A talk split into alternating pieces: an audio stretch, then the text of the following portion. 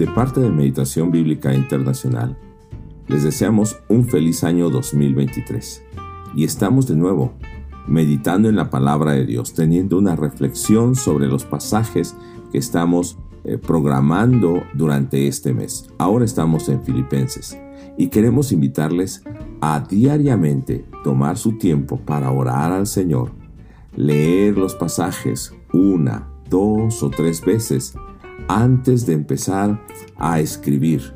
Posteriormente, busque cómo es Dios o quién es Dios, los atributos del Señor, los atributos de Dios, de Jesucristo, del Espíritu Santo.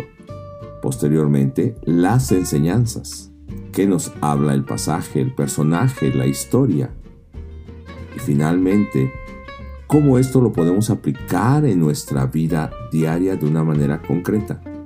Y recuerde, no podemos hacerlo sin ayuda del Espíritu Santo. Así que tomes un tiempo suficiente para orar, ¿por qué no? También para cantar y tener su culto personal al Señor. Y entonces pueda ser fortalecido para aplicar esa palabra. Dios le bendiga.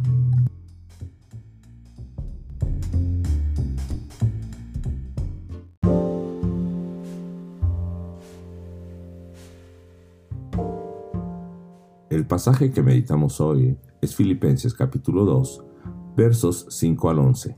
Leeré en nueva traducción viviente. Tengan la misma actitud que tuvo Cristo Jesús, aunque era Dios. No consideró que el ser igual a Dios fuera algo a lo cual aferrarse. En cambio, renunció a sus privilegios divinos, adoptó la humilde posición de un esclavo y nació como un ser humano cuando apareció en forma de hombre. Se humilló a sí mismo en obediencia a Dios y murió en la cruz como morían los criminales. Por lo tanto, Dios lo elevó a un lugar de máximo honor, le dio el nombre que está por encima de todos los demás nombres, para que, ante el nombre de Jesús, se doble toda rodilla en el cielo y en la tierra y debajo de la tierra, y toda lengua confiese que Jesucristo es el Señor, para la gloria de Dios Padre. Pablo comunica su motivo de oración a la iglesia de los filipenses.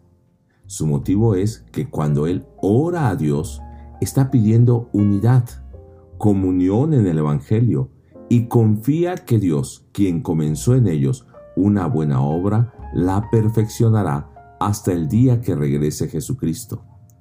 ¿Qué es lo que está pidiendo Pablo?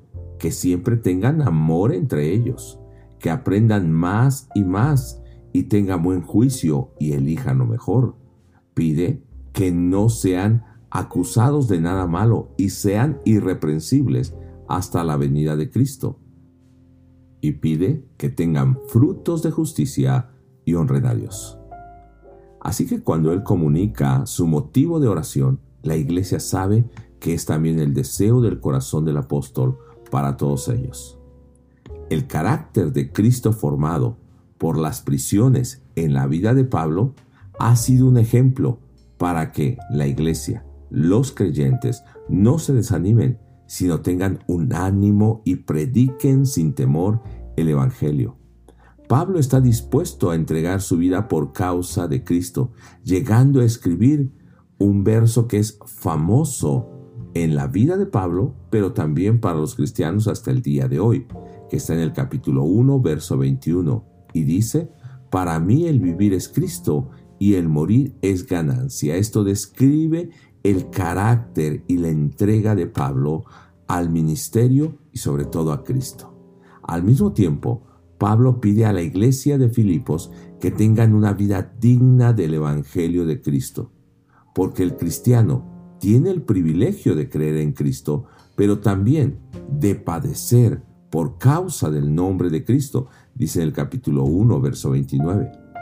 Después de dar a conocer a los hermanos cuál es su oración a Dios, demostrar su propio ejemplo de sufrimiento y ánimo, ahora pide en el capítulo 2 que la iglesia tenga unidad en amor y el sentir, que no hagan las cosas para el Señor por vanagloria, sino con humildad. Pero como religión, muchos lo hacen de esa manera, buscando la vanagloria, la altivez, y buscan sus propios propósitos. Y esto no es lo que Pablo pide, sino les enseña cuál es el carácter de Cristo, cuál es el sentir de Cristo Jesús y enfatiza como conclusión a esta primera idea, haya pues en vosotros, o por tal razón, dice el capítulo 2, verso 5, por tal motivo, por este argumento, ejerciten ustedes lo mismo que Cristo. En otras versiones, como nueva versión internacional, dice en el verso 5, la actitud de ustedes debe ser como la de Cristo Jesús. Otras versiones traducen la manera de pensar. Y la versión que estamos nosotros leyendo está diciendo que nosotros tengamos el carácter de Cristo. Y esto debe definir nuestra vida. No solamente tengamos un sentimiento, sino el verso 5 dice, tengan la misma actitud que tuvo Cristo Jesús. Ahora preguntemos cuál fue la manera de pensar, de sentir y por ende de actuar de Cristo Jesús, el Hijo de Dios. Nos dice el capítulo 2, verso 6, que aún siendo Dios no quiso quitarle la gloria al Padre, tuvo una actitud de humildad. En el verso 7, tuvo una vida voluntariosa, dice que voluntariamente se hizo humilde se hizo hombre, parte de su propia creación, o sea, teniendo la forma naturaleza de Dios, no reclama su derecho divino, sino que se humilla para cumplir el propósito del Padre, que es la salvación de su creación. Y en esta condición de humillación, haciéndose hombre, se humilló aún más, dice el verso 8, no reclama su lugar de rey ante los judíos. Esto es más humildad. Además, fue obediente hasta morir en la cruz, una obediencia más que la de cualquier hombre. Todo con el propósito de la salvación de la humanidad. Pero a su tiempo, como resultado, también sería exaltado. Pedro dice en su primer carta, capítulo 5, verso 6, Humillaos pues bajo la poderosa mano de Dios, para que los exalte cuando fuere tiempo. Mas la exaltación no es la que nosotros esperamos de los hombres, sino esta exaltación proviene de Dios.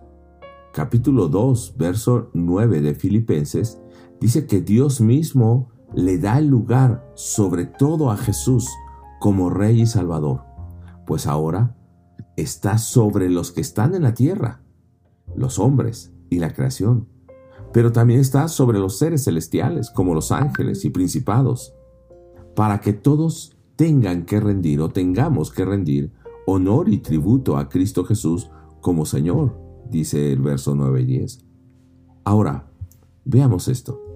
Si siendo Dios se hizo hombre, si el final de su sacrificio fue la exaltación sobre lo terrenal y celestial, si con todo esto se humilló y fue obediente, Cristo es el mayor ejemplo de suma humildad y obediencia cuánto más nosotros, al igual que Pablo, debemos glorificar a Dios teniendo la misma actitud o carácter de Cristo Jesús.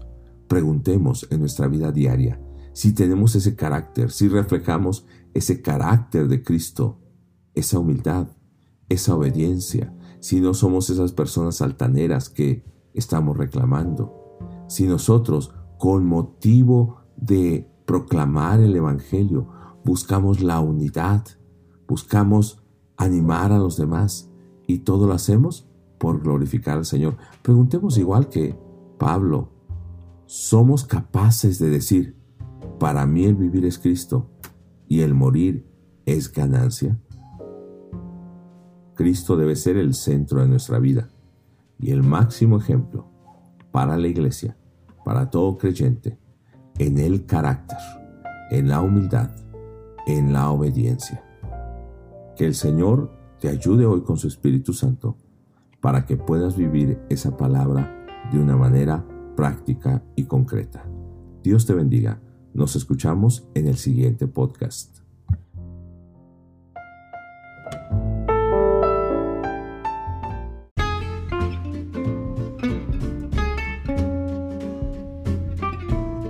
Le invitamos a seguirnos en nuestras redes sociales, donde podrá encontrar las lecturas diarias, el calendario programado de nuestras meditaciones, así también como enlaces para otras conferencias. Nuestras redes son en internet www.meditacionbiblica.com, en YouTube Meditación Bíblica Internacional y en Instagram Meditación Bíblica.